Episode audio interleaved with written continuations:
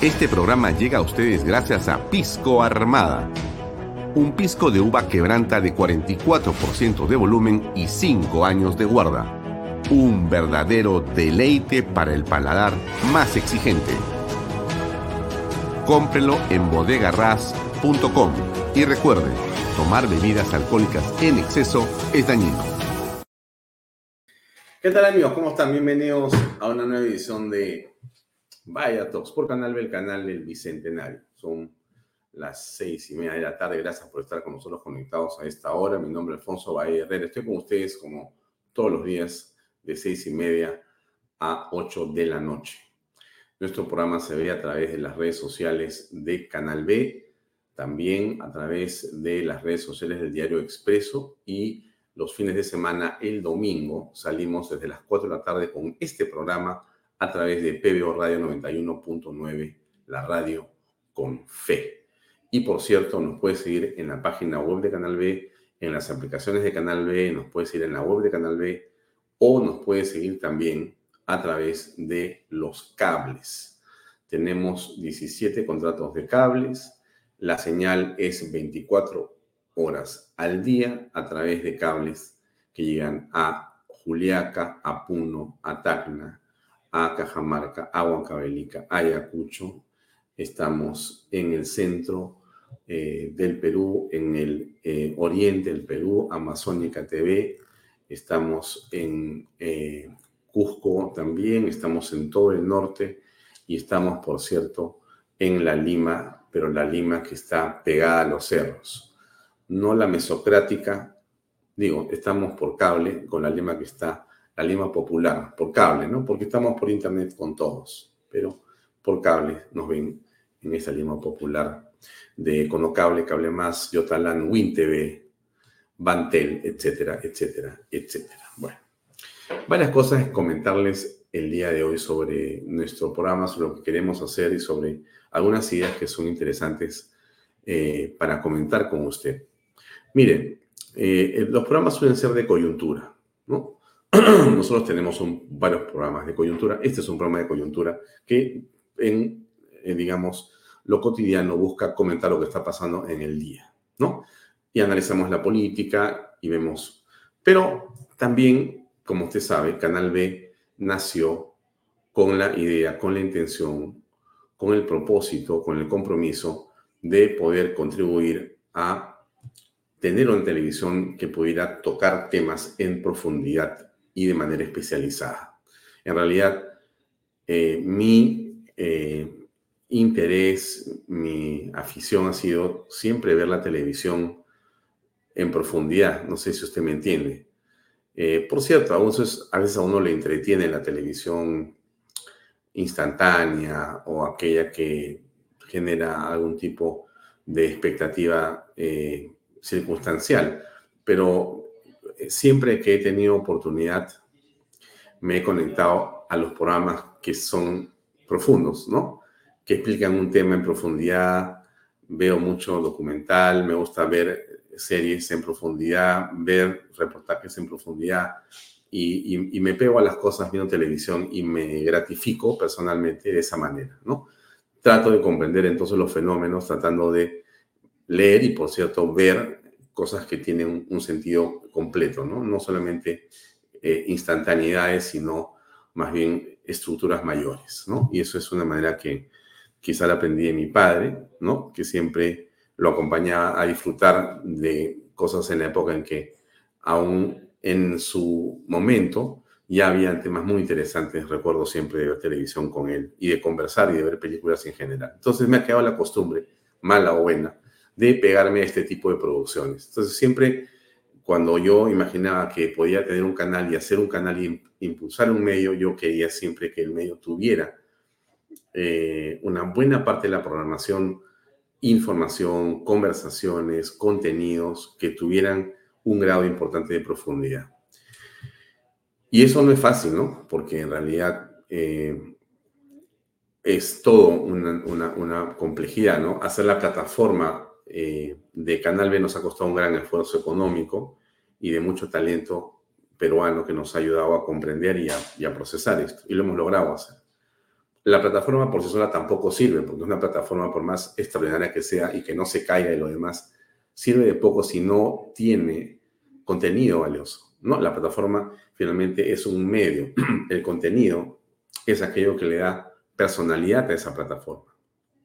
Y nosotros hemos eh, ido construyendo esta reputación en Canal B poquito a poco. ¿no? Usted recordará cómo comenzó esta aventura con Vaya Talks antes de Canal B y cómo cuando comenzamos el Canal B, los dos programas que teníamos era nosotros, Vaya Talks, y estaba Diana Seminario con su columna de 20 minutos o 15 minutos que lo hacía, como siempre, de manera inteligente, estupenda y con análisis siempre preciso sobre las cosas. Eh, y después fuimos eh, quizá agregando alguna cosa más, ¿no? Eh, llegó Sillones con información, pero éramos muy, muy poquito, ¿no? y cuando hoy este, veo la, la, programación de Canal B y, y, la cantidad de programas, déjeme ponerlo acá, claro, me siento bastante satisfecho por ahora, ¿no es cierto? Tenemos muchos programas como lo que usted ve ahí, eh, el programa donde está Javier González Locha está colocado ahí porque nosotros seguimos usando los programas que él ha hecho para difundirlos.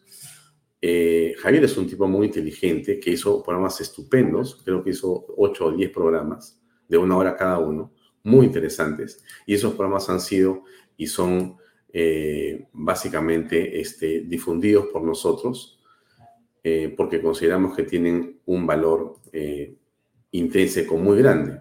Los demás son de conductores que usted conoce, que algunos de ellos ya tienen, como le digo a usted, tiempo, como el caso de Sillonis con nosotros, como Pepe Pardo desde el principio, cuando también lo convencimos, como el padre Omar, que también estuvo desde el principio, el, padre Gaspar, pero estuvo con nosotros desde el principio y fue fantástico. Y después fuimos sumando, también está Daniel Armas ahí, y después han venido ya este, Juan Claudio Lechín, eh, y hemos logrado eh, juntar a otras personas como Lucho Hernández o ha venido Juan Brelón con drones o Verónica Valenzuela y, eh, otras personas que nos han estado, eh, Oriel Valega, etcétera, ¿no es cierto? Y después ha, venido la última jornada, ¿no? Donde está Pepe Chevasco, Pepe Mato, eh, José Baella, José Luis Hans eh, Rod Jaiser, Pedro Guevara, Luchín Castañeda, este, y vienen más cosas. ¿No es cierto? Entonces, ¿por qué le enseño esto? Porque a mí me eh, parece muy interesante eh, poder eh, mostrarle lo que le estoy enseñando acá, ¿no? si yo le pongo aquí la palabra, usted verá esto otro, ¿no? Que es, tenemos desde las 3 de la tarde hasta las, 6 de hasta las 9 de la noche, 6 horas diarias de programación distinta y nueva, ¿correcto? O sea que estamos produciendo en la actualidad entre 20 y 24 programas a partir de lunes. Todos nuevos toda la semana. Y bueno, nos llena de mucha felicidad esto, ¿no? Quería compartirlo con usted, ¿no? Porque son programas que tienen profundidad.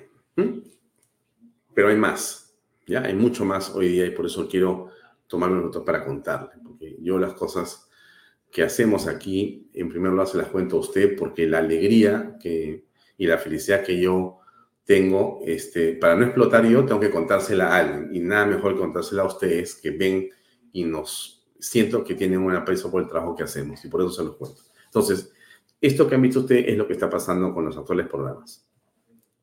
Bien por ahí.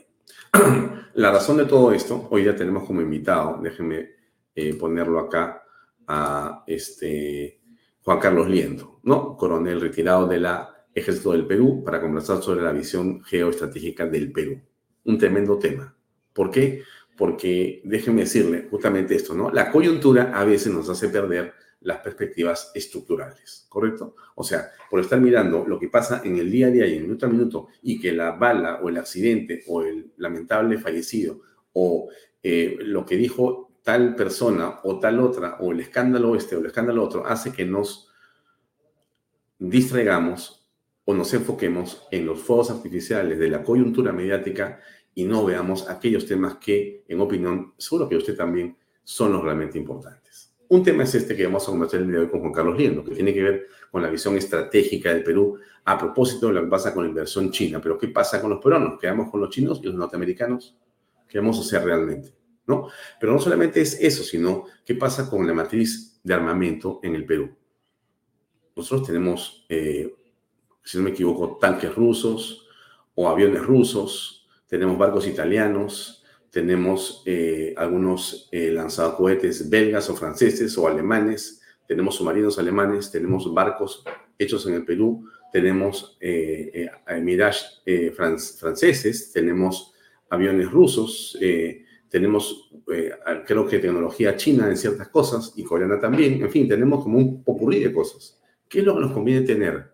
Es una buena pregunta en este contexto de lo que pasa con el mundo, pero también es importante saber qué pasa con nuestras fronteras exactamente, quiénes son nuestros amigos o enemigos, es el tema central. Y en todo caso, qué tipo de peruanos se necesitan para mirar esto que está pasando en el mundo y en el país. ¿Mm? Muy bien. De esto vamos a conversar con Juan Carlos. Vamos a plantearle estos temas para conversar con él en los próximos minutos. ¿Por qué lo hacemos?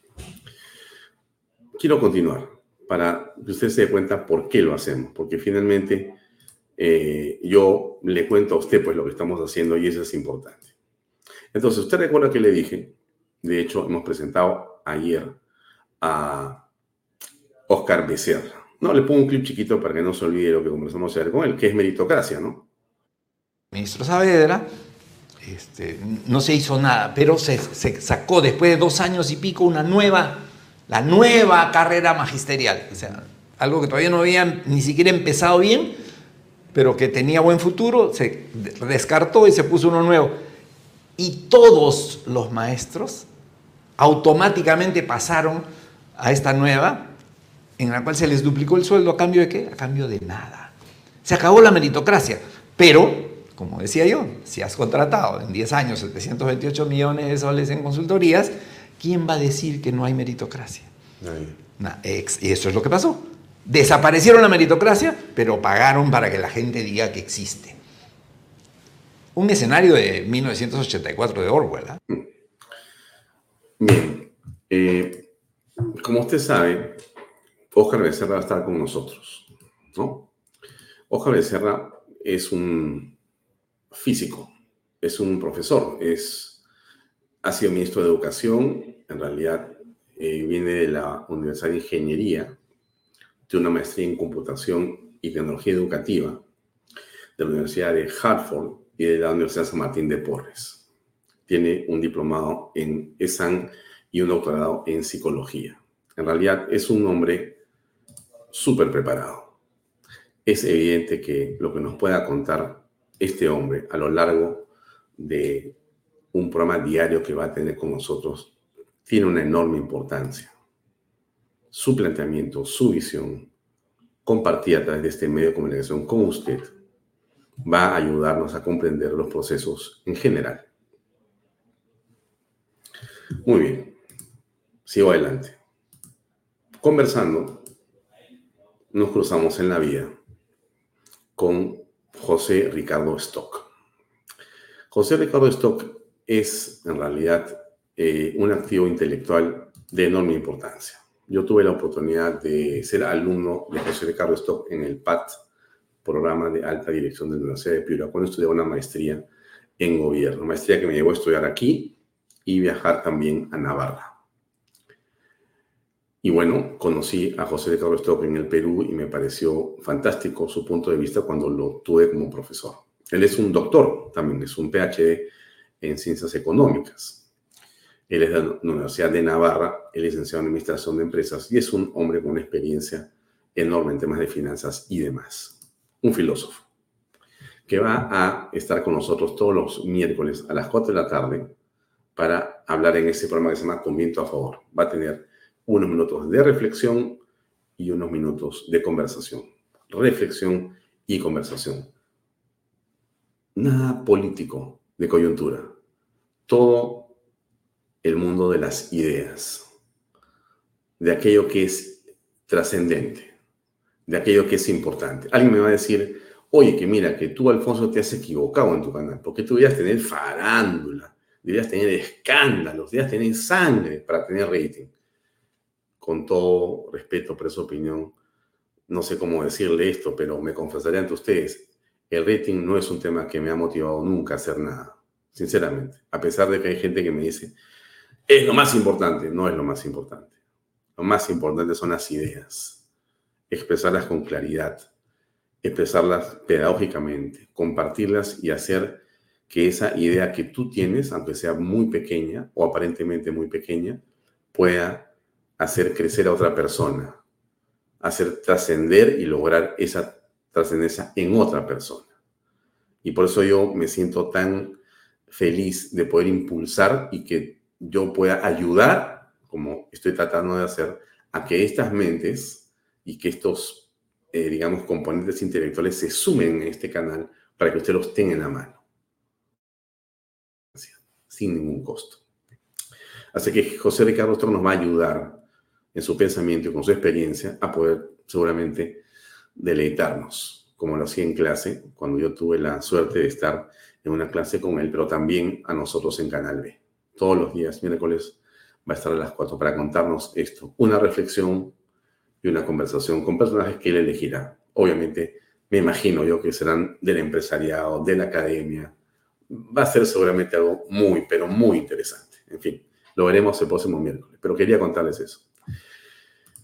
Y bueno, pero no es todo lo que hay y quería contarles algo más, porque creo que se trata finalmente de eso, ¿no? De, que ustedes vean de parte de lo que nosotros queremos hacer en Canal B, no la palabra, no soy un demagogo, sino trato de concretar lo que decimos, ¿no? Lo que, lo que uno es no es lo que dice, sino lo que hace, ¿no? Entonces, en hechos eh, está el canal, están estas personas, están estas nuevas personas y conversando, estamos terminando de redondear una idea con un peruano que yo creo que es eh, muy interesante, porque ha logrado destacar por su voluntad y por la, digamos, eh, inteligencia y clarividencia de sus ideas. Miklos Lukács Tepereni.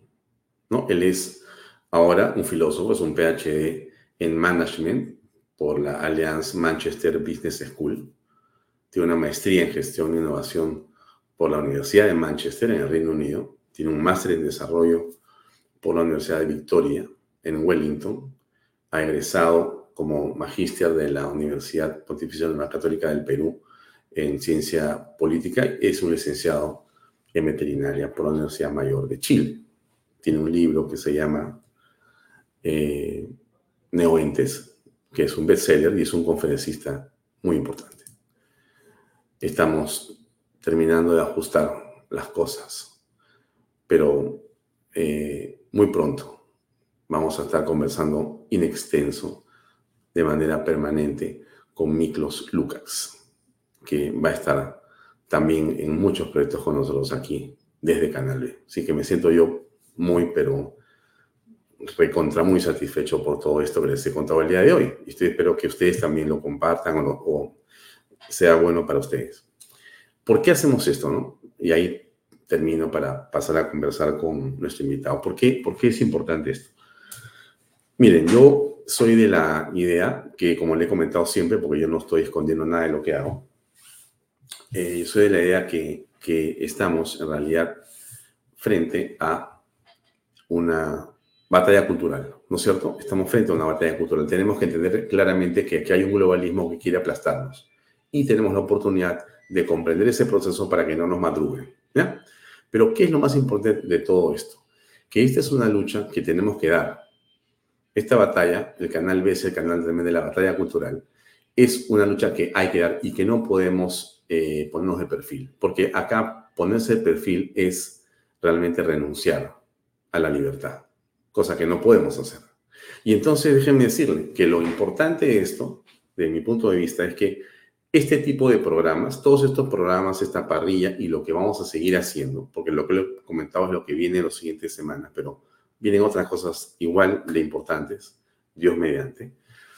Entonces, lo que yo le digo a usted que esto que hacemos nosotros tiene un objetivo, y se lo voy a decir exactamente como lo pienso, ¿ya? y espero que usted me entienda y lo, y lo sepa aquilatar. Miren, en esta batalla cultural, donde, por cierto, los jóvenes han sido un objetivo claro del globalismo y del progresismo, objetivo bien logrado por ellos, porque en muchos casos los jóvenes en todas partes han quedado conmovidos y atraídos por ideas que son absolutamente absurdas. Ok, pero muchos padres se han dado cuenta de lo que está pasando. Hay también jóvenes, eso está muy bien, pero hay muchos más padres que se han dado cuenta de lo que está ocurriendo en el mundo y que no están dispuestos a bajar los brazos. Nosotros queremos ser ese faro de esperanza, esa luz de esperanza, para decirles a esos padres de familia que ven este programa, no tengan temor ni sientan que la batalla se ha perdido. Nunca. Al contrario, déjeme decirle que estoy seguro que esa batalla la vamos a ganar. Y Canal B, el canal del Bicentenario y de la batalla cultural, está precisamente para poder hacer algo que es muy importante. Que usted, papá, y usted, mamá, comprendan a través de los diversos contenidos que se van colocando en este canal de qué se trata esta batalla cultural. Conceptos, ideas, casos, ejemplos. Foco en lo importante. Atención con lo que pasa. Y por eso es que lo que buscamos es empoderar a los papás. En primer lugar, cada padre, cada madre es un soldado en esta batalla.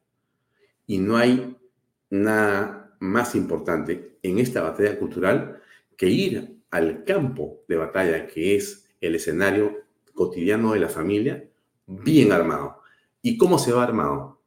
Teniendo los conceptos claros para que en ese desayuno, en ese almuerzo y en esa cena, usted converse con sus hijos, con sus hermanos, con la gente que más quiere, con los amigos, en el trabajo, en la universidad, en el colegio, donde sea, y pueda discurrir convencer y comprender y afirmar su posición. Entonces, eso es lo que hacemos aquí.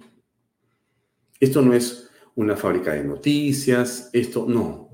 Canal B es eso, un espacio construido para entregarle a diversas personas un poquito de tiempo en sus programas para que cada uno, a su manera, en libertad, sin hablar conmigo para nada, pero claramente con posiciones y con objetivos todos iguales, que es vencer en esa batalla cultural, podamos entregarle a usted una parte de esa munición indispensable para esta batalla cultural.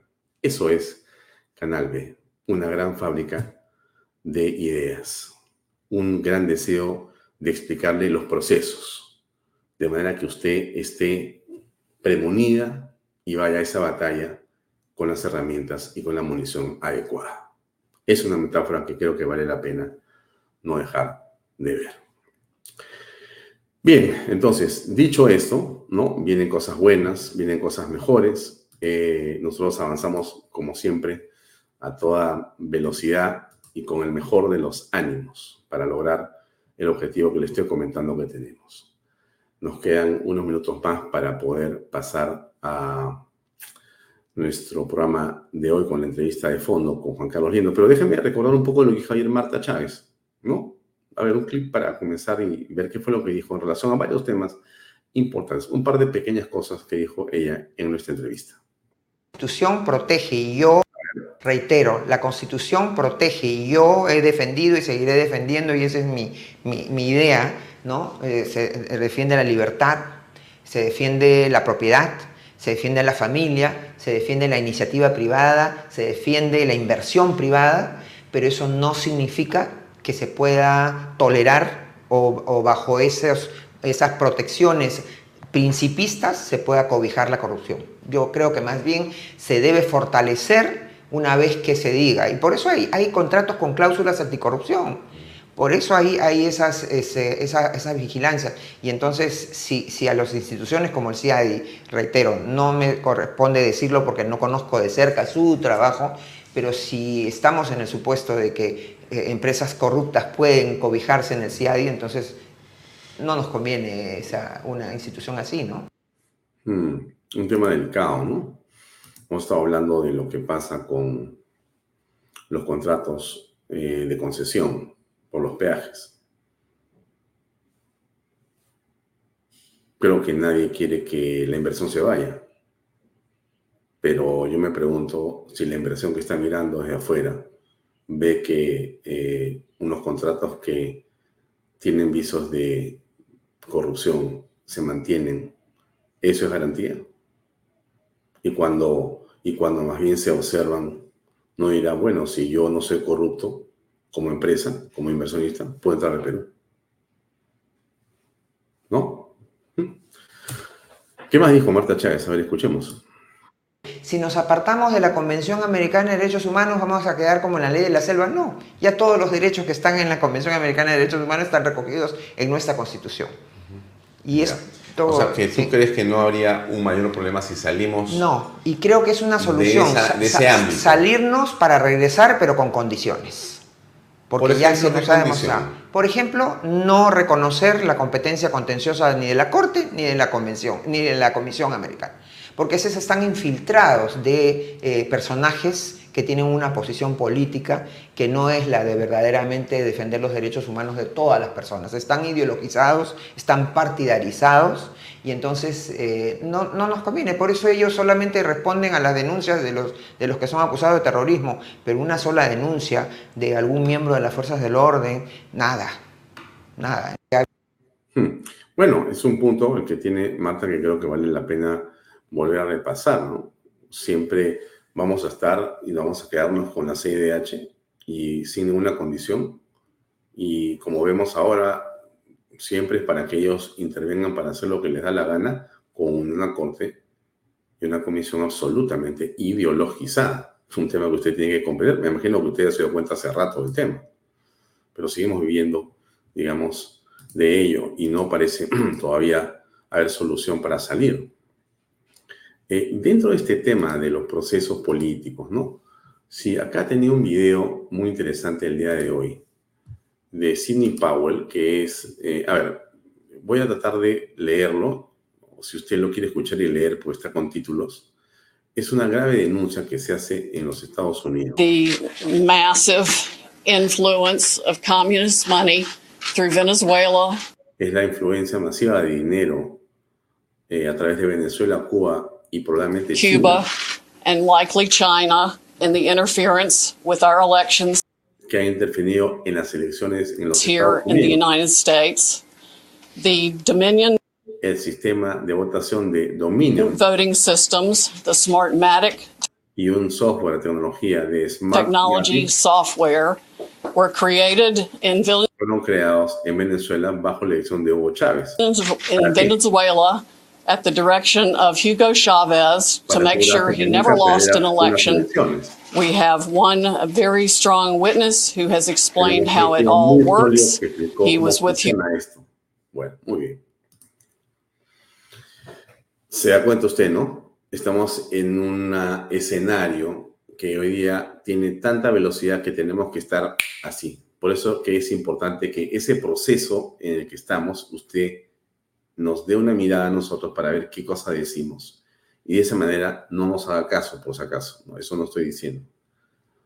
Saque usted su propia conclusión. Eso es lo que quiere decir.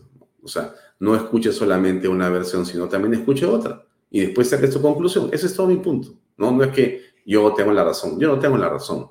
Yo tengo un punto de vista. Este canal tiene un punto de vista. Cada conductor tiene un punto de vista que yo creo que se complementa muy bien con los demás pero estamos al otro lado del globalismo. ¿Qué dijo hoy día eh, José Luis Gil? Escuchemos por favor un segundo.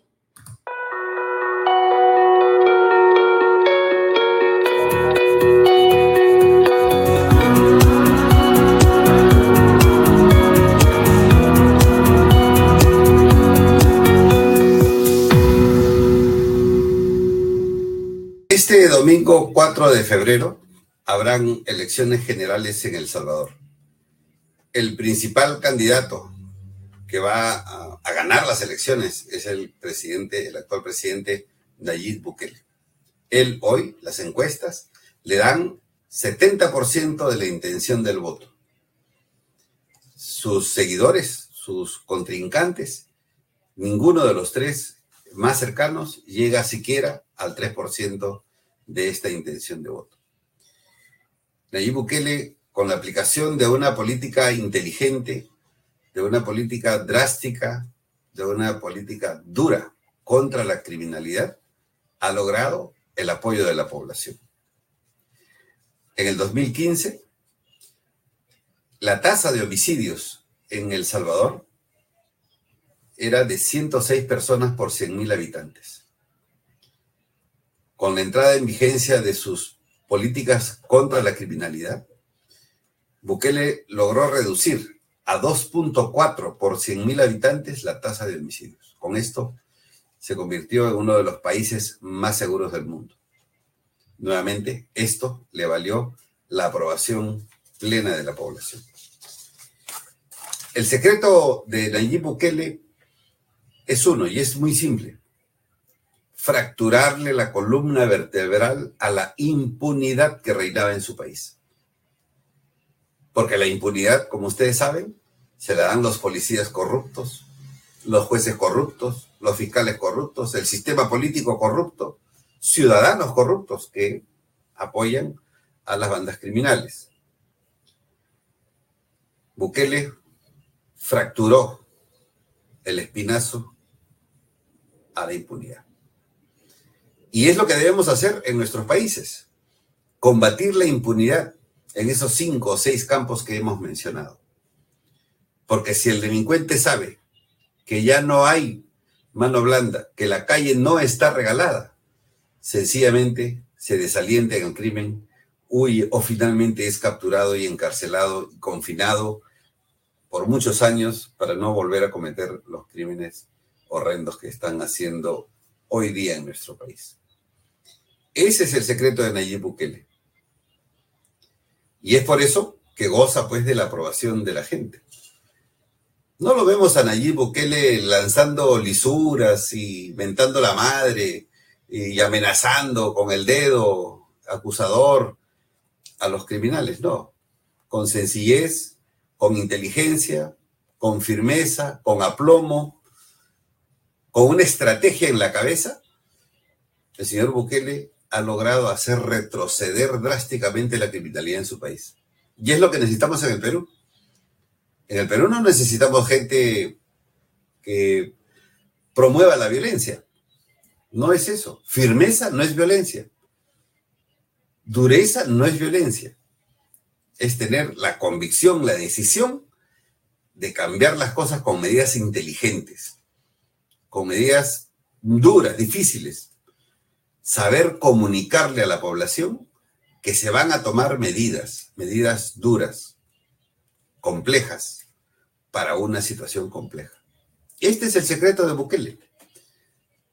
Ojalá que en el Perú pronto tengamos alguien que represente por lo menos esa filosofía de actuar de esa manera, de actuar de una manera firme para salvar al país del abismo de la criminalidad. Bienvenido a su segundo gobierno, presidente Bukele.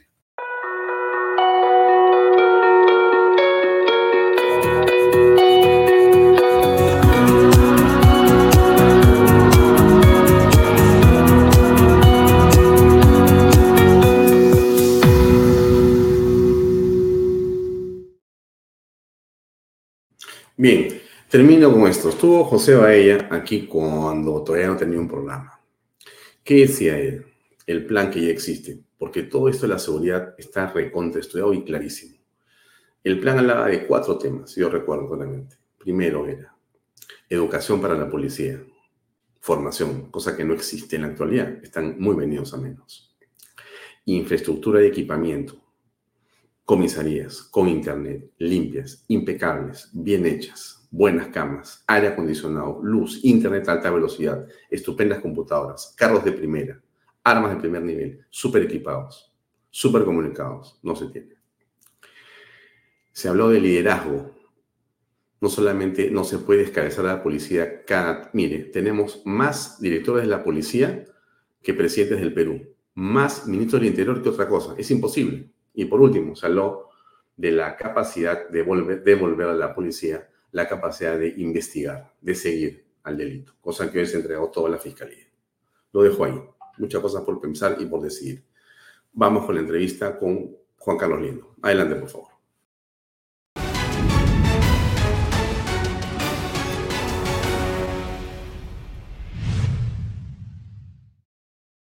Bien amigos, estamos en la entrevista de fondo el día de hoy, viernes 2 de febrero, y la idea de hoy era conversar sobre temas que tienen una trascendencia en multidimensiones, pero que es importante para el país. Esa es un poco esta conversación que estoy seguro va a ser muy interesante para usted y que no debería perderse. Y escúchela con mucha atención. Estoy seguro que vamos a sacar muchas conclusiones y aprendizajes. Estamos, como le comenté, con Juan Carlos Lindo. Gracias por acompañarnos, Juan Carlos. Hola, Alfonso. Un gusto estar contigo.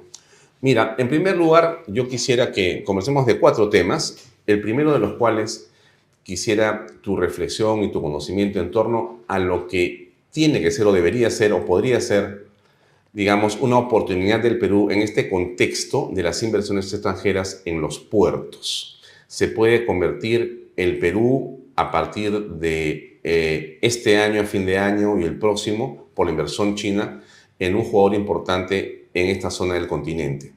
O puede ser mucho más todavía. O puede sucumbir. Puede no sacarle beneficio o convertirse realmente en una estrella de América del Sur y esta zona del mundo, insisto. ¿Qué piensas tú que va a pasar con esta inversión china? ¿Qué significa en realidad? ¿Es bueno abrazarlos? ¿Es bueno mirarlos con cuidado? ¿Qué ves? Mira, es tanto obviamente oportunidad como desafío. Pero para poder abrazar la oportunidad, como tú dices, hay que mirar el desafío. ¿Cuál es el juego? ¿Qué cosa estamos jugando con el puerto de China? Digamos, ¿no? Entonces, eh, y en forma breve, en un contexto de competencia mundial, donde aún no están definidas las estructuras de un nuevo orden, ya se van configurando escenarios que van a ser claves para eh, eh, esa este, importancia y significancia del puerto chino. ¿Y cuál es el escenario grande principal de la presencia china en, eh, Perú con este puerto? ¿no? Es que en función a cómo se desarrollan los acontecimientos en la guerra de Ucrania, mira, eh, en Israel con Gaza y en África, Europa se está quedando sin una fuente de recursos naturales de acceso directo. Entonces, su acceso a la fuente de recursos naturales, que es Ucrania, el norte de África o el Medio, el Medio Oriente, está siendo bloqueada hoy en día. América Latina y especialmente América del Sur se convierte en un repositorio de recursos naturales estratégicos para Europa.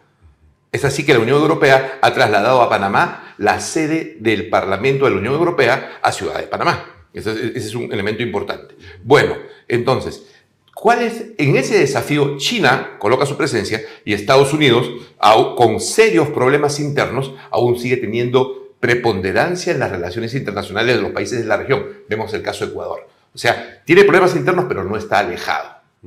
Ese es el, escenario. ¿Qué oportunidad vemos? La oportunidad de potenciar nuestros recursos naturales, principalmente minería y agroindustria, con la presencia, está servido, es una presencia de Em, eh, proyección internacional.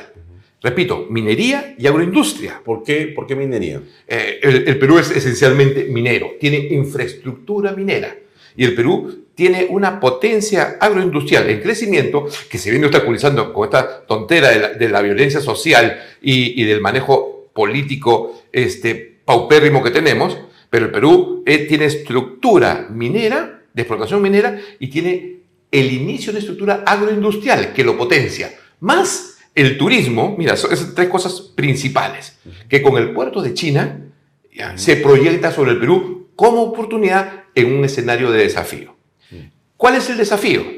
¿No? Que China pueda tener el monopolio o la preponderancia eh, general e imponernos condiciones de su cultura y de su estrategia geopolítica. Ahí hay un peligro. Ahí hay un peligro. Un riesgo. Es un riesgo. ¿Por qué? Por dos cosas. Porque China recién está comenzando a ser potencia.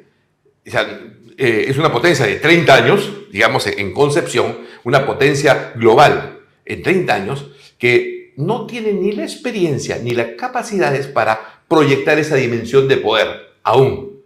Y se enfrenta a una potencia occidental que eh, occidental, Europa, Estados Unidos, digamos, Canadá, Australia, Japón, que son potencias desgastadas por el liberalismo, pero que pueden recomponerse, ¿no? Y tienen aún fuerte presencia. Entonces, eh, el, principal desafío es que que los gobernantes, los políticos, asuman relaciones con China sin comprender la dimensión de los riesgos de un sometimiento o un enfrentamiento con potencias occidentales que traería abajo todo el proyecto. O sea, que demasiado cerca a los chinos tampoco porque te puedes quemar. Ni tan cerca ni tan lejos. Hay que medir con inteligencia para que tampoco los otros, digamos, intereses o potenciales aliados o aliados se pongan un poco saltones o molestos o resquiciosos porque tenemos una relación muy intensa con los chinos. Exacto. Y, hay, hay, una hay relación intensa con los chinos en toda América, América del Sur, eh, pero no solamente eso, o sea, ni tan cerca ni tan lejos, ese es el posicionamiento estratégico, pero tenemos que tener una agenda propia una agenda del, del, Perú, no la agenda caviar, ¿no? no. una, una, agenda local, nacional, de empoderamiento local para, para utilizar esas circunstancias que, que, no es fácil, ¿no? Ahora, tú mencionas tres de los sectores más interesantes potencialmente la minería. Por razones obvias está el cobre como un material que adquiere valor por las matrices eh, eléctricas que empiezan a tener una, digamos, importancia fundamental. El, el, tema de la industria de exportación es clarísimo porque somos potencia mundial en diferentes este, productos, productos, Lo comenta siempre Sillones en Canal B. Y el tema del turismo en realidad eh, es en realidad más una perspectiva que una realidad, porque es correcto. Eh, tenemos, eh, digamos, atractivos turísticos, tenemos productos turísticos, nos falta una cultura turística. Sí. Pero en estos tres escenarios hay un elemento que para mí es transversal y que es muy interesante que tú lo comentes y que tiene que ver con esta visión estratégica, que es la paz social, sin la cual de nada sirve que tengamos puertos, helipuertos, aeropuertos, este, lo que quieras, naves espaciales acá, porque si te cierran las vías, se complica todo. ¿Qué pasa con esa paz social que debería ser un acuerdo para poder beneficiarnos de esas inversiones que vienen para los puertos? Yo no usaría la palabra acuerdo y voy a decir por qué al final. ¿ah? ¿Por qué al final? Porque esto hay que verlo en una doble dimensión. De lo que es la violencia social, las manifestaciones sociales, digamos, tienen una base de demanda social legítima por, por aspectos no satisfechos históricamente eh, y que aún con todas las posibilidades del gobierno, eh, eh, digamos, no son cumplidos, como acceso a servicios básicos, agua, electricidad, salud, seguridad, de grandes sectores de la población en el interior del país que están al margen de eso o tienen una relación precaria con servicios básicos del Estado. Eso en concreto son demandas sociales legítimas. Esa es una dimensión que hay que comprenderla. No, está, no puede estar fuera de la ecuación. Ya, pero te hago una pregunta pequeña. Ya. Mira, ni la minería, ni la agroindustria, ni el caso del turismo han tenido bloqueos en, en, pistas por ninguna de esas condiciones. Ah, eh, eh, eso, esa es la segunda dimensión que yo me quería referir. Sobre esas de, eh, que, que complementan lo tuyo, ¿no? O sea, concuerdo perfectamente que esos problemas que tenemos, ya, los problemas que tenemos son clarísimos. Ya, está ahí. Son,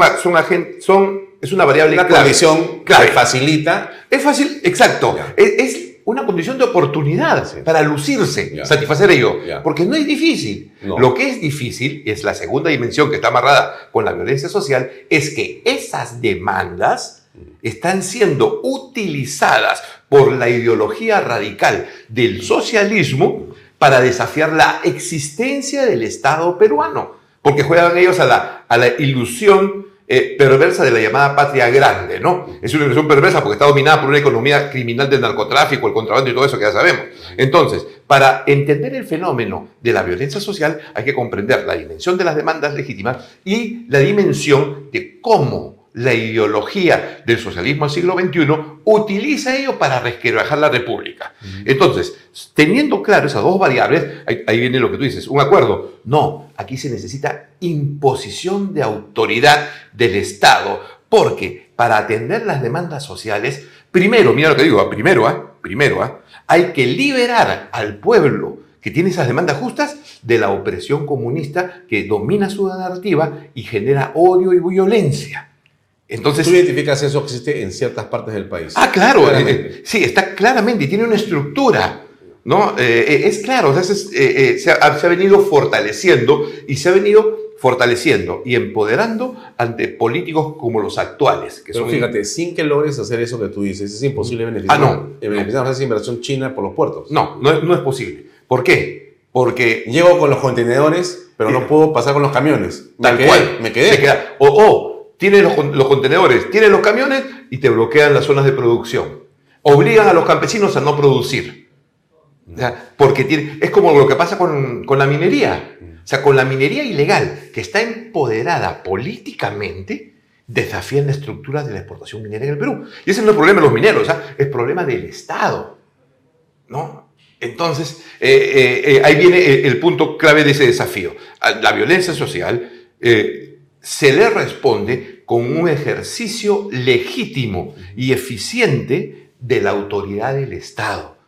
O sea, pero con una visión de atender demandas sociales y eliminar los factores que enturbian la existencia de la República.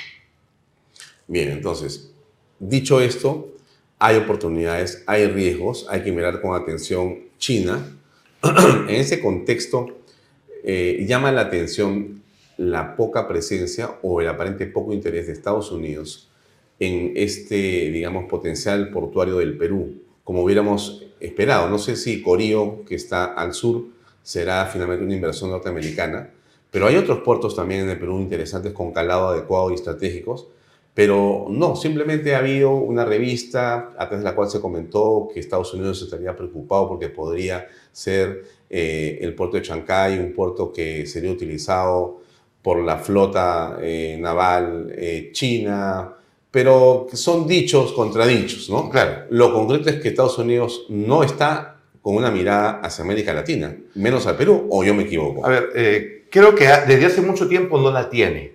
¿no? Y es un hecho concreto que Estados Unidos está perdiendo serias capacidades de influencia en el mundo y también en la región, porque tiene eh, problemas internos significativos. Eso es un hecho concreto de, la realidad. Estados Unidos está más débil eh, que nunca después de la Segunda Guerra Mundial. En términos políticos, ¿no? porque igual sigue siendo la primera potencia económica, financiera, militar, tecnológica, pero en términos políticos está muy, muy débil. ¿no? Sin embargo, con lo, que respecta al puerto de Shanghái, y hay por ahí una luz de cómo se configuran, eh, eh, eh, em, cómo se configura la, presencia china, en esta semana que ha pasado, por ejemplo, ha habido conversaciones, y aquí voy a hacer una reflexión al final de lo que te digo, conversaciones entre las autoridades chinas que van a manejar el puerto de Shanghái y proveedores americanos de servicios de seguridad apoyados por el Departamento de Estado para controlar el acceso de contenedores al puerto con escáneres. O sea, se configura una alianza en términos de seguridad del puerto y operaciones chinas con intereses americanos, que nos, va, que nos da una luz de, de presencia aún americana en la zona. ¿no? O sea, e, ese es el, el, primer aspecto concreto. Al final, cuentas la palabra business al business. Ah, sí. Negocios son negocios. es que, es que el, poder político americano se sostiene sobre eso. En su mente, un problema político se soluciona con negocios. Y los chinos, un poder político se soluciona con presencia de poder. Entonces hay dos juegos distintos. El punto es que en este juego no estamos los peruanos. O sea, no existe un grupo humano, personas con DNI, 1, 2, 3, 4, 20, 30, 40, que estén conscientes de la potencia política y económica que significa ser autoridad en el Perú. ¿Me entiendes? O sea, eh, imagínate estas conversaciones eh, sin peruanos. ¿Se puede dar una conversación así en Arabia Saudita entre poderes externos sin árabes? Imposible. Imposible. Acá en Perú no hay mentalidad para llenar ese espacio de poder. O sea, ¿cómo van a hacer con el puerto? ¿Cómo se seguridad? Lo conversan chinos con norteamericanos sobre un puerto en, en Perú. territorio peruano. Sí. Y nosotros estamos afuera de esa conversación. Estás afuera de la conversación y no hay ningún grupo representativo. Y empiezo por, por mira, ni Fuerzas Armadas, ni Ministerio de Defensa, ni escuelas de guerra, eh, por el lado militar, ¿ah? ni think tanks, ni grupos económicos de poder, ni personas que se reúnen y dicen, oye, ¿cómo, cómo jugamos nuestro poder acá? Mm. Simplemente se deja. Esa es, es eh, una de las tragedias del Perú, la ausencia de poder real local. Y todo dicen, a ver, ¿cómo resultan estas conversaciones y dónde entro? no, estás en tu país. Digamos, ya debería haber un proyecto de cómo un poder local se interrelaciona en este momento de proceso de cambio global. Ahora, antes de pasar al segundo tema, déjame hacer un punto dos en este primer tema, ¿no? De la estrategia de los puertos en el país. Porque te pregunto por Estados Unidos, específicamente por Estados Unidos, y una situación que es difícil de explicar y quizá de comprender. Vamos a tener invitado el día lunes a Francisco Tudela acá para que nos hable con mayor precisión y conocimiento. Pero yo eh, quiero preguntarte a ti, porque tú también sabes lo que está pasando, eres hombre muy informado. Este, hace unas horas, el gobernador de la Florida ha decidido enviar mil eh, soldados, de la Guardia Nacional de Florida a ayudar en Texas a evitar que continúe esta inmigración. Eh, pero se produce una situación extraña, por lo menos para mí, que yo no había visto antes. Yo no tenía conciencia clara de que podía haber enfrentamiento entre ejércitos dentro de Estados Unidos, eh, ejércitos entre, entre, países, entre el mismo país, ¿no es cierto? O sea, tienes a la Guardia Nacional de Biden, ¿no es cierto?, que se enfrenta a la Guardia Nacional de los Texanos, apoyados por 25 estados que envían sus tropas. Esto me parece, parece una, una película esto. Y el pueblo texano va en apoyo también de su Guardia Nacional y se configura un escenario de guerra civil, y por eso te pregunto, con no sé qué consecuencias militares o políticas exactamente, no sé cómo esto va a favorecer a los chinos y, lo tengo como un, un question mark, hay una, un signo de razón que no, no, no sé qué puede ocurrir. ¿Cómo ves esta situación en lo que estamos conversando? Ya, a ver, em, eh, eh, lo que sucede es que Estados Unidos está organizado eh, en términos políticos en estados federados. estados dentro de una federación. Entonces, los estados mantienen ciertas autonomías. Uno de los principios básicos de esas autonomías bueno, como en todo régimen político, es la fuerza militar. Entonces, la fuerza militar del Estado es la Guardia Nacional a órdenes del gobernador del Estado. Por disposiciones federales, esa, esa Guardia Nacional se expone a disposición del Ejército Nacional para guerras externas, pero no internas. No, conflictos, no puedes activar el ejército americano para un conflicto interno. ¿ya? Entonces, solamente se unen para un conflicto externo y defender la federación de Estado. Esa es la lógica, ¿no? Entonces, como este es un problema interno y se ha resquebrajado el concepto de unidad americana por un, eh, por un fraccionamiento inevitable, y, lo menciono así chiquito, ¿ah? este, Estados Unidos, con las administraciones demócratas de los últimos años, apostó por una sociedad global y mandó su fuerza financiera y su fuerza de empresas fuera de Estados Unidos, perjudicando a las empresas locales en Estados Unidos, las que no salieron. Lo que sucede es que en el desarrollo de los acontecimientos del mundo, las empresas locales de Estados Unidos han fracasado por el empuje de China, el radicalismo ruso, iraní o la presencia eh, de la India. Entonces, Estados Unidos se encuentra en este momento con su fuerza económica, financiera hackeada afuera y débil dentro. Y Trump representa la fuerza local, desconectada de la internacional.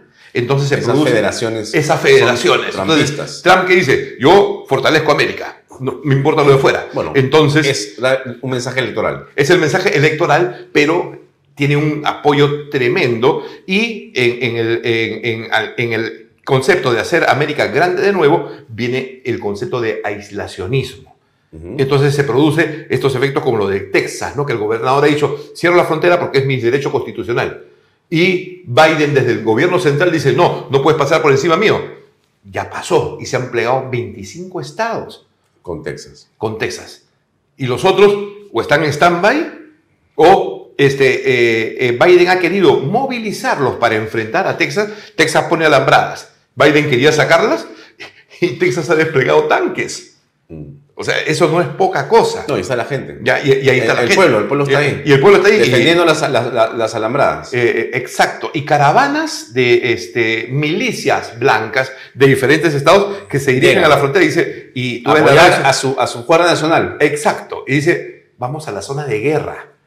O sea, mira, mira lo que ha ocasionado eh, es esta de milicias armadas. De milicias armadas. O sea, aparte de la Guardia Nacional, milicias armadas, porque en, Estados Unidos todos tienen sus armas en la casa. todos van con sus eh, eh, fusiles. Con sus fusiles, con, sus armas automáticas y vestidos completamente. Y se la creen. Sí. Y se, la creen y, están dispuestos a, pelear. Bueno, esta situación, te imaginas, es la delicia de Rusia o, de China. Porque se debilita desde dentro Estados Unidos. Estados Unidos, es un imperio. O se fortalece. exacto. Ahí viene, ¿no? Eh, eh, ¿Qué va a pasar con Trump? ¿Y qué va a pasar en estas elecciones? Eh, desde ya las proyecciones van, van que Trump asume digamos, ¿no? Eh, ¿Cuál va a ser la relación con la ideología progresista, la relación con la Unión Europea, la relación con China, con Rusia? Bueno, todos esos efectos se van a poner acá sobre el Perú el próximo año. Mm. Y imagínate un gobierno, y, no es despectivo, ¿no? Un gobierno local como el que tenemos, que es totalmente ignorante frente a las implicancias de que ellos juegan el Perú, decide nuestro destino. No, solo bueno, eh, eh, porque eh, em, está ocupando el cargo para sobrevivir políticamente. Mm. Pero, bueno, quizá dentro de todo esto, un pequeño capítulo pequeño es el hecho favorable para el país que esté Javier González Olaechea como canciller, ¿no?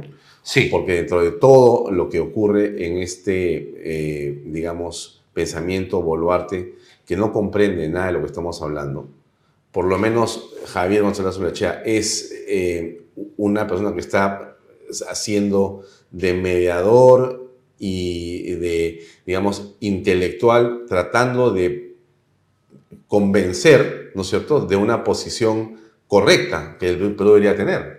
Eh, bueno, por lo menos una posición con sentido, ¿no? Con sentido común y, al menos pareciera tener el carácter para defender sus ideas frente a un gobierno de ineptos. Y eso es muy bueno, ¿no? Es muy bueno. Es muy bueno, exacto. Bueno, entonces, es interesante esto porque e, es complejo, este escenario es complejo y hay que comprender, ¿no? Porque mucha gente dice, no entiendo qué pasa en Estados Unidos. ¿Se están peleando contra quién? Te pregunta, ¿verdad? Claro. Entre ellos. Entre ¿Cómo, ellos. ¿Cómo así? Claro. Eh, eh, hablando con, un, amigo extranjero me decía, Juan Carlos, este, la presencia de China, volviendo al, tema de China, puede presentarse como una eh, oportunidad muy importante de corto y mediano plazo. Mira, pero muy complicada en el largo plazo para sostenerla.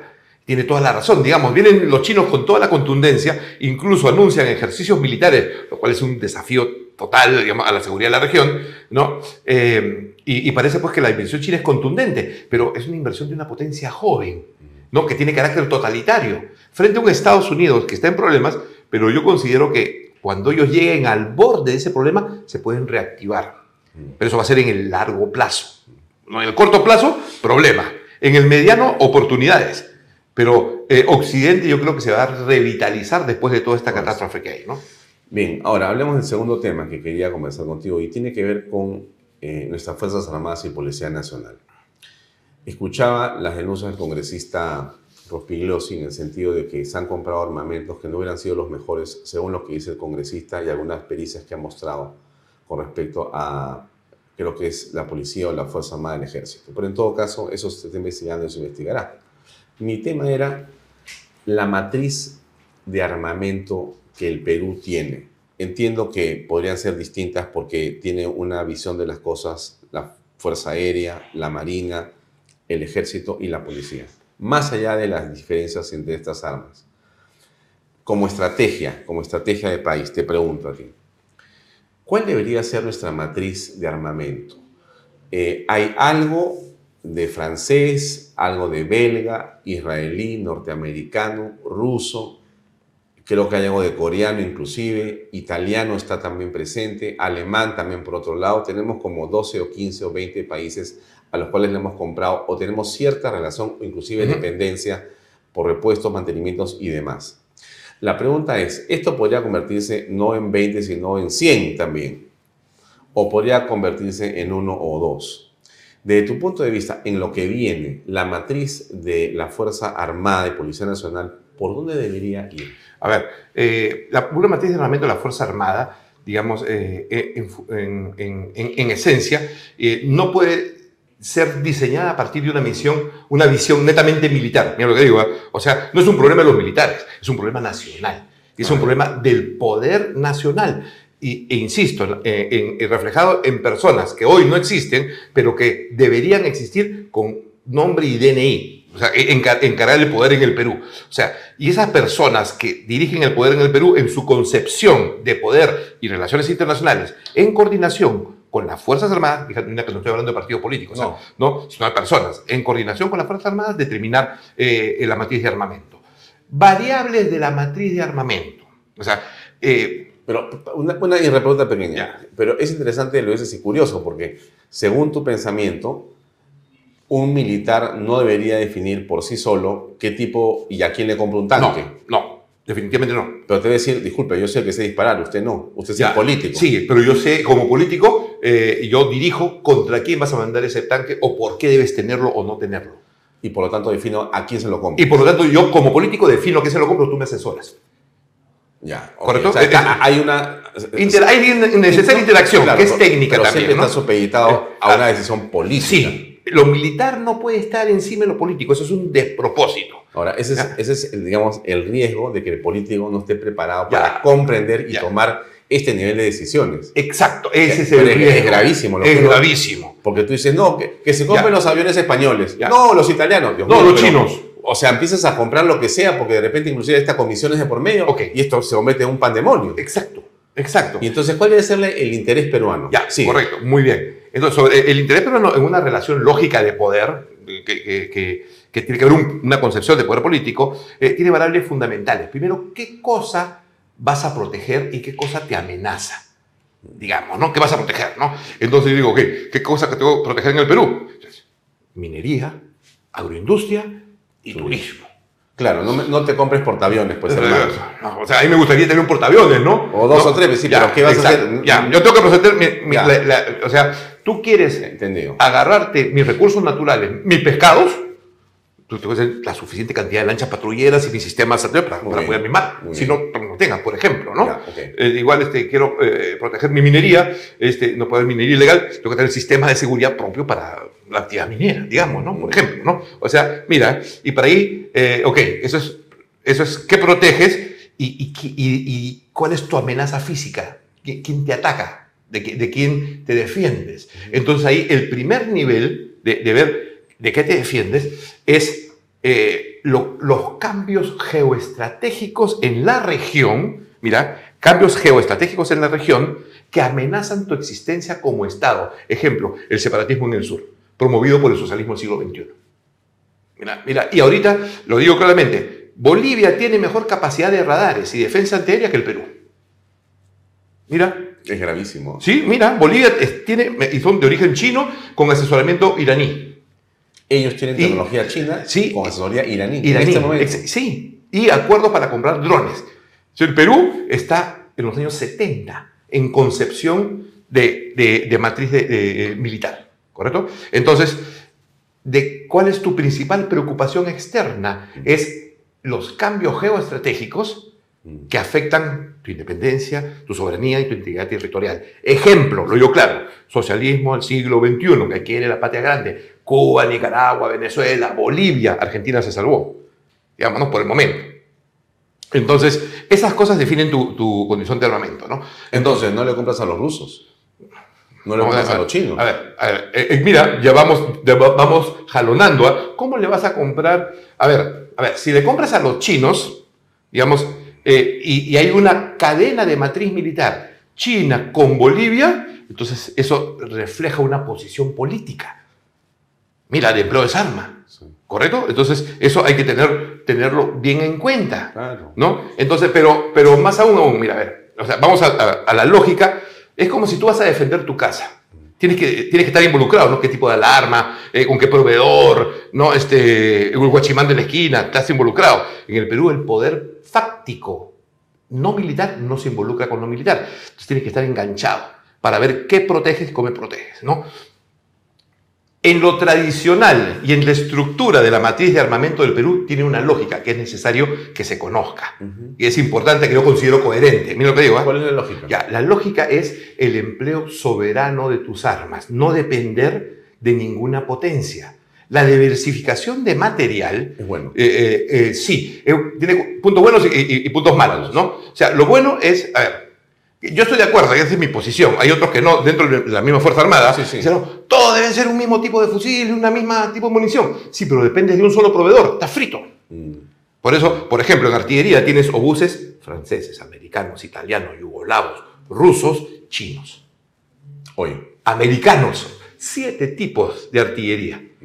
Digamos, ¿no? Eh, lo particular, bueno, eh, eso tenía una lógica y este, eh, eso aterrizaba con capacidades militares de producción de granadas y municiones para sostener todo este, este conjunto en forma independiente. Producimos. desde los 90 ya no, ya lo produces. Hay una fábrica que era... De munición de FAME. Todavía existe la FAME. Entonces produce limitadamente municiones, está más orientada al comercio civil. Porque como no hay control, se prefieren hacer licitaciones y compras de munición china para fusiles rusos, ¿te imaginas?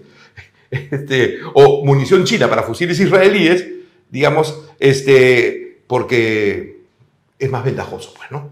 Que activar la fábrica local, ¿no? Por, ejemplo, entonces, una matriz de armamento que permite independencia, soberanía. Mira, ese es uno, ¿no? Eh, dos, capacidades locales de la producción básica de municiones y explosivos. Ese es para, para, para, el tema, ¿no?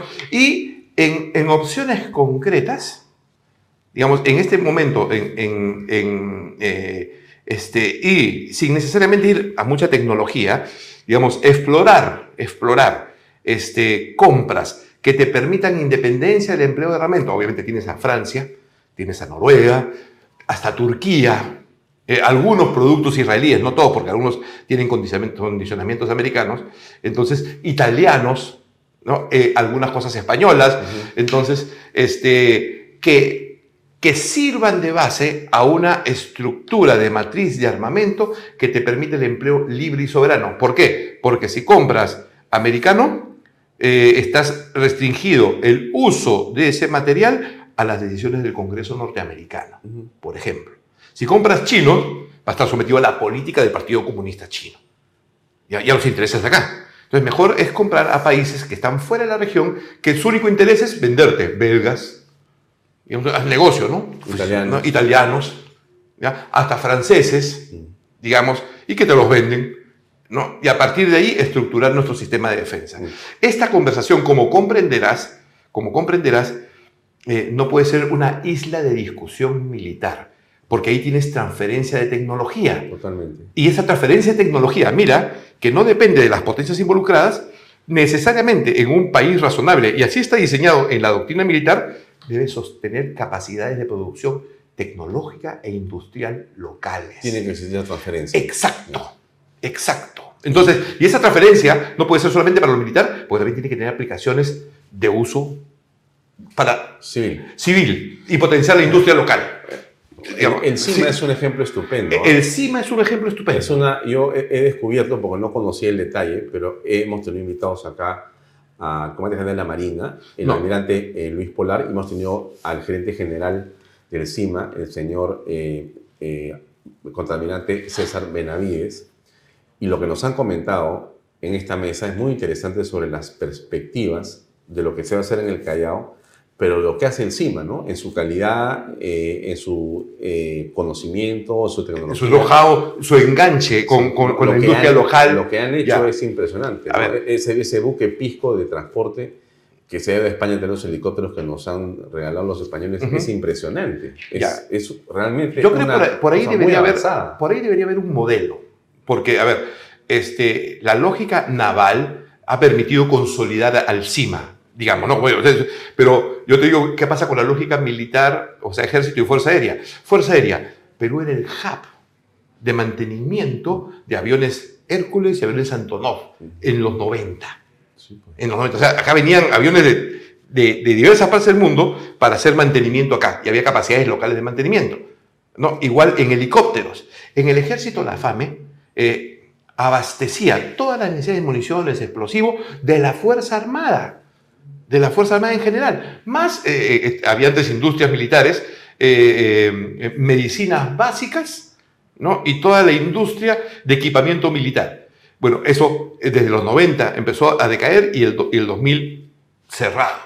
Se, cerraron las capacidades de ejército y fuerza aérea por las mismas responsabilidades de las instituciones, pero Marina supo mantenerlo a flote, como quien dice.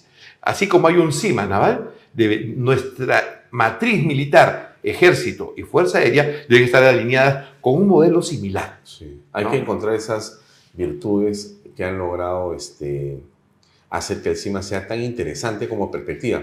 Están haciendo inclusive descentralización de producción. Están, eh, si no me equivoco, produciendo en Chimbote naves. Sí. Y, no estoy seguro si también van a hacerlo en, selva. Eh, no, en la selva tienen otro tema, que son esas PIAs, las plataformas interactivas, de acción social. Sí, social. Sí. Que han hecho creo que 10 o 15 o 18 y están lanzando creo que 6 o 8 más. Ya, eso es un buen posicionamiento y un buen ejemplo. Cosas importantísimas. Acá están haciendo un dique para atender a los Super Panamax, los, los, estos barcos enormes de 18.000 contenedores están haciendo un dique seco para poder meter ahí a estos barcos si se necesita dar mantenimiento. están eh, moviendo la base naval hacia el norte para hacer todo esto en la parte sur. O sea, están haciendo una reingeniería con mucho sentido común.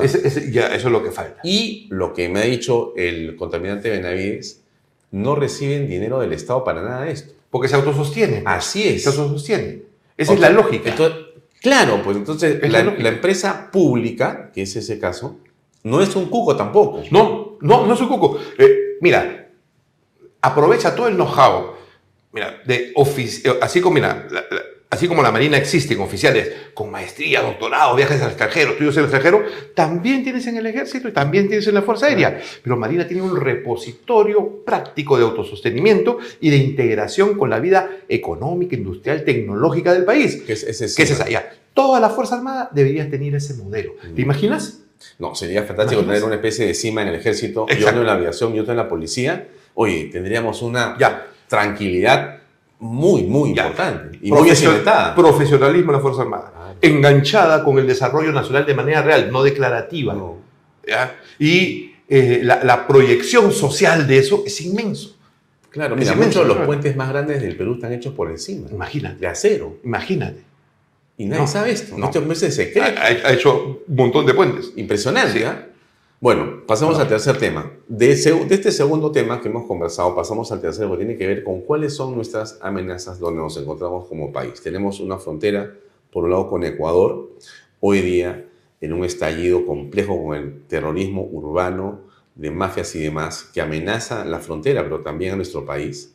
Tenemos a Colombia con un régimen complejo y difícil, con un ex eh, terrorista, aunque dicen que los ex nunca son ex realmente, pero bueno, con el señor Petro, y tenemos eh, a un Chile con Boris, tenemos a Bolivia con un régimen bien complejo, y tenemos una situación, digamos, que se recupera en Argentina y que creemos que podría ser beneficiosa comercialmente en Brasil. Pero igual tenemos una situación, sinceramente, difícil de encontrar. ¿Cómo, cómo aprecias tú? ¿Dónde están los peligros más grandes? ¿Es solamente Bolivia? Eh, no, Digamos, hay dos dimensiones de peligro, lo que tú has mencionado, en el frente externo y en el frente interno. En el frente externo, eh, digamos, hay una clara ofensiva regional de gobiernos hostiles al gobierno peruano. Son gobiernos de gobiernos socialistas hostiles al gobierno peruano. Que la única opción para estos gobiernos, Colombia, Bolivia, este, Chile, eh, incluso, digamos, Brasil de manera solo para... bueno, ellos son los generales del Foro de Sao Paulo, ¿no? Eh, exacto. Entonces, para ellos la única opción es que exista un gobierno socialista en el Perú. A cualquier presidente que no sea socialista se le van a oponer. Esos gobiernos, no estoy hablando de estados. Entonces hay una situación de amenaza estratégica de gobiernos socialistas que quieren que el Perú siga un modelo socialista. Ese es, digamos, el principal desafío que se materializa en la práctica con promover el separatismo en el sur. ¿no? O sea, eh, los puneños no quieren dejar de ser peruanos, pero en la práctica el rechazo al principio de autoridad y al gobierno central y la inacción del gobierno sobre eh, este, eh, sectores como Puno, digamos, es favorable a esta ofensiva socialista internacional. Esa es la principal amenaza. Pero tengo una pregunta ahí bueno, es fácil decir lo que te voy a decir, pero lo digo, ¿no? Entonces, si eh, la debilidad del gobierno peruano en el sur facilita estas visiones, cualquiera podría pensar que estos países están interesados y de repente asusan, promueven, financian esas eh, asociaciones o esa, esa, situación de violencia en el sur. A ver, definitivamente, ¿a quién, a qué país, a quién? Vamos a ver, en términos concretos, los turistas que tenían planeado venir a Perú, ¿a dónde van? Serán los países eh, fronterizos. Vecinos, pues porque ellos vienen, vamos a Sudamérica. Vamos a América del Sur. no digamos ahí, bueno, me han dicho que hay en Cuenca, en, Ecuador, no, me han dicho que vamos a Quito, no, vamos a, Santiago, a Buenos Aires, vamos, vamos arriba. Vamos a Bolivia, vamos a Bolivia. Claro. A la Puno, me voy a Bolivia. más tranquilo. Ya. Y el sector turismo es un sector estratégico, en potencial. O sea, no puede ser que estemos penúltimos en, la región en turismo. Es absurdo. pero, fíjate, un, detalle que hablábamos acá y vamos a pasar la próxima semana con gente experta en, lo que es este, este, este gran desarrollo no desarrollado que es Machu Picchu como reserva ecológica y turística, ¿no? O sea, lo único que hemos sido capaces de explorar, de explotar bien es Machu Picchu.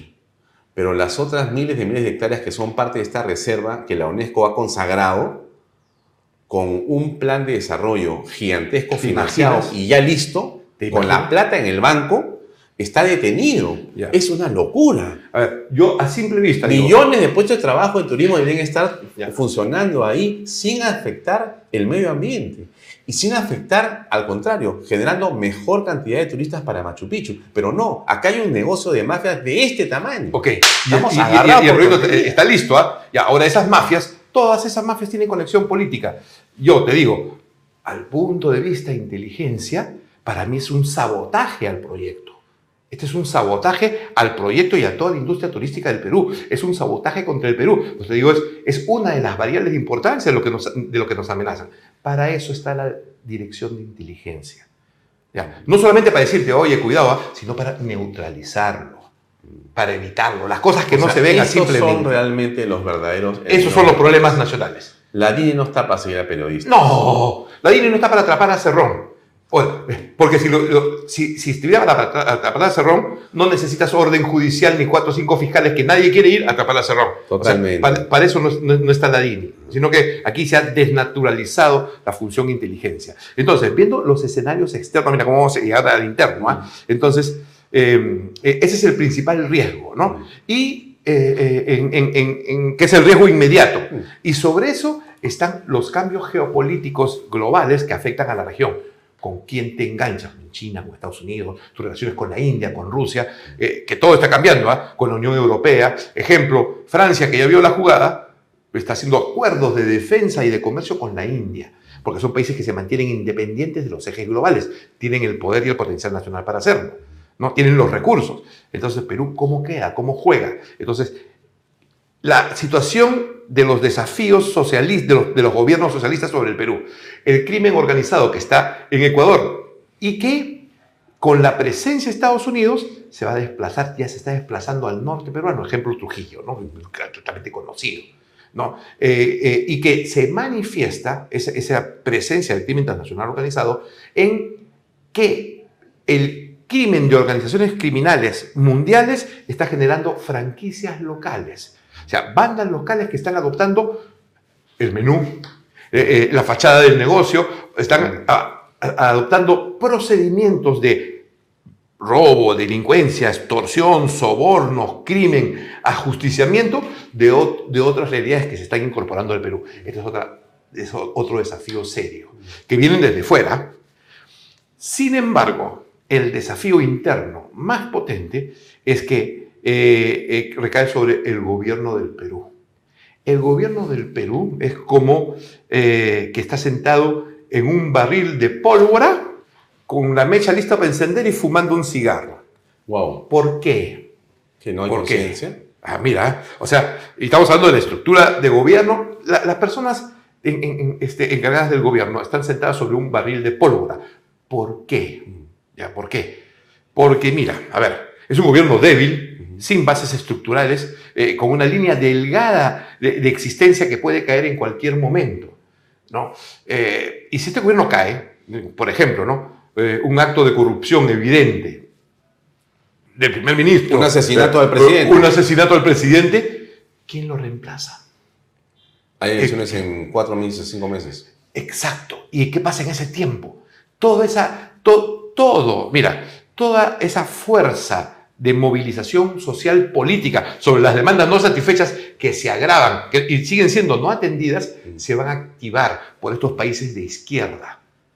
O sea, si no hay una persona con capacidad, eh, con capacidad, autoridad, carácter, liderazgo, para agarrar el país en ese momento, mira, lo que pasó en diciembre del 22 o en enero del 23 va a ser una zapatilla. ¿Por qué? Porque todos estos izquierdistas van a ver la oportunidad de abalanzarse como llenas sobre el poder. Entonces, y pasamos al cuarto punto, porque has, has empezado a deslizar el análisis hacia el gobierno. Entonces yo te pregunto para terminar lo siguiente, Juan Carlos, y es, estamos entrando hacia la coyuntura y el espacio de electoral pronto, ¿no? Estamos en camino. Pero, ¿qué tipo de, no de personas, sino qué tipo de grupo humano, de equipo es necesario para poder comprender lo que estamos conversando acá, que tiene una naturaleza estructural? Porque lo que hemos conversado acá no es ni que le pasó esto a Cerrón, ni que se enfermó el ministro, ni que dijo tal, ni que subió el impuesto, o ocurrió tal o cual accidente, sino estamos hablando en realidad del futuro del país, ¿no? de la trascendencia del Perú en el mundo entero, de nuestras vidas y los hijos nuestros y nuestros nietos.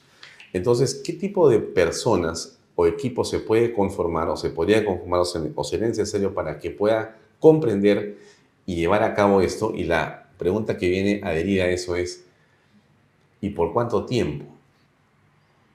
Porque después de lo que hemos conversado acá, quizá consideremos en que no son cinco años. Ah, no. Por eso, entonces, ¿cómo es que se forma esto? ¿Es, un partido? ¿Es una persona? ¿Cómo, cómo conceptualizas tú este team que nos va a llevar por la senda del desarrollo? Eh, los marxistas tienen un concepto que se llama composición originaria, que quiere decir la articulación de minorías activas. Digamos, e-, ese es el concepto marxista, que es un poco el proselitismo y las cosas que cómo hacen. ¿no? los marxistas estudian la psicología política y planean una revolución y tienen, hacen todas sus cosas, ¿correcto? Entonces, eh, pero los marxistas necesitan hacer esa eh, eh, pedagogía revolucionaria para tomar el poder. Mira, en un mundo de hombres libres, en un mundo de hombres libres, no necesitas hacer lo que hacen los marxistas, de preparar una revolución, una conspiración. No, Debe llegar el momento, entonces es el momento, el tiempo, digamos, ¿no? El, momento eh, que lamentablemente, para que, vea, estamos hablando de las personas que integran ese cambio, lamentablemente ese momento llega en el agotamiento, cuando ya no se puede más. Entre el espacio de las cosas malas y la solución, eh, puntos se llama agotamiento. Cuando el, el agotamiento es supremo, ahí aparecen esas personas con ciertas características. Mientras tanto, en el camino solamente hay oportunistas de corto plazo que quieren el negocio del día. Entonces, ¿qué características debe tener un grupo humano? Es, una oportunidad inmensa, ¿no? Un grupo humano eh, frente a la circunstancia actual. Y cuando tú me, me preguntas esto un poco antes de la entrevista, no pude evitar en pensar en el fenómeno histórico de la conquista del Perú mira, eh, gente seria, decidida, la mayoría analfabeto, dice, esta es mi meta y yo conquisto esto. Digamos, así nacimos como, como cuerpo político. El, Perú nace con, con, Francisca Pizarro, con la hija, la hija de Pizarro, con la eh, sobrina del Inca, digamos, ¿no? Entonces, se necesita un cuerpo de personas que se la jueguen a todo por ganar. ese es el primero. O sea, muy bien, vamos a cruzar esta línea, los 13, Vamos a cruzar esta línea y vamos a ejercer el principio de autoridad en el, en el país. Personas decididas con voluntad a jugarse. Mira, mira, ah, qué característica es eso, ¿no? Porque no va a ser fácil, ¿eh? Ahí, ahí este, eh, va a haber rechazo, va a haber contraposición. Tienes que jugarte la tranquilidad de tu casa, jugarte eh, la tranquilidad de tu familia, tu negocio, todo, todo ello, ¿no? Eh, y ello resume en personas hoy que el Perú tiene ilustradas y con carácter. O sea, no egoístas, ¿ah? O sea, más ilustradas y con carácter. Porque si eres ilustrada puedes entender los procesos. Y con carácter, sin egoísmo. Puede sonar abstracto, pero eso es lo que, lo, lo que debe primar. Ahí donde haya personalismos, ahí donde haya egoísmos y vanidades, por ahí no esté el camino. Ahí donde haya voluntad seria de tus principios innatos, de tu vocación por el Perú en la dimensión política, eh, puede hacer ejercicio para pelear. No va a ser fácil. ¿no? Un grupo de hombres con vocación política dispuestos a luchar por el Perú. Eso es lo que se necesita. Ilustrados, serios, con principios y valores. Es lo único que va a sacar adelante el país y se va a oponer a toda eh, eh, esta, digamos, piara de eh, oportunistas que se han adueñado del sistema político. Yo creo que por ahí va el asunto. Muy bien. Juan Carlos, te agradezco por tu tiempo, pero qué, qué, desafío tan grande, ¿no? Es que el desafío es tan grande como los beneficios que se puede obtener para el Perú y para todos. O sea, esa es, la, esa es la proporción. Claro, porque imaginemos que logremos los peruanos juntar a este grupo de personas y que legítimamente y vía democrática se les logre colocar en el poder. Imaginemos que ese proceso pueda durar democráticamente, de acuerdo a que sean las cosas bien. Con principios democráticos. No 5, sino 15. 10 o 15 o 20 años. Sí. Es claro que el lugar del Perú debería ser uno de los primeros del mundo. Es claro, es, claro. clarísimo. O sea, saldremos de donde estamos y seríamos realmente una potencia mundial. Mira, eh, aquí en el Perú las, la, democracia se convirtió en una democracia de mafias. O sea, tú educas a tus hijos, yo eh, a mis hijos, papá, lo que tú me estás enseñando, lo que he aprendido, no puedo aplicarlo acá porque acá hay mafias. Mm. Hay el mercado informal, hay ilegal. Y eso se ha adueñado del Perú. Entonces las personas educadas se han, han retrocedido. ¿Por qué? Porque dentro de este concepto de mafias es producto también de esta ideología liberal progresista que con el garantismo de los derechos ha empoderado a, lo peor de la sociedad, digamos, ¿no? Entonces las personas este, eh, eh, eh, con capacidades, con algo que aportar para su futuro, prefieren salir del país a quedarse a luchar. Es el momento de un nuevo tipo de luchadores políticos. Y los beneficios son inmensos inmensos. Romper esa inercia de que el nuevo presidente del país no vaya a la cárcel. Somos el único país del planeta Tierra que tiene los últimos presidentes, los 30 años anteriores, en cárcel, o enjuiciados, o a punto de ir a la cárcel. 40 si no vamos a Morales Bermúdez. Digamos, ¿no? Entonces, eh, ningún país puede ser viable de esa manera. Eh, vas a estar sometido a oportunistas aliados con mafias y a intereses transnacionales que nos tratan de esa manera, digamos, ¿no? Eh, ojalá que pueda haber ese espacio de reflexión individual en las personas que, que, eh, piensen que pueden aportar seriamente en algo eh, por el país. Que eso, eso sería totalmente maravilloso. Y sería delicioso pelear eh, eh, en, esas batallas. Exacto. Muy bien. Gracias, Juan Carlos. gracias a ti, Alfonso. Muy amable. Amigos, eso es todo por hoy. Buen fin de semana. Nos vemos el lunes con más en Vaya Talks. Buenas noches. Este programa llega a ustedes gracias a Pisco Armada. Un pisco de uva quebranta de 44% de volumen y 5 años de guarda. Un verdadero deleite para el paladar más exigente cómprelo en bodegarras.com. Y recuerde, tomar bebidas alcohólicas en exceso es dañino.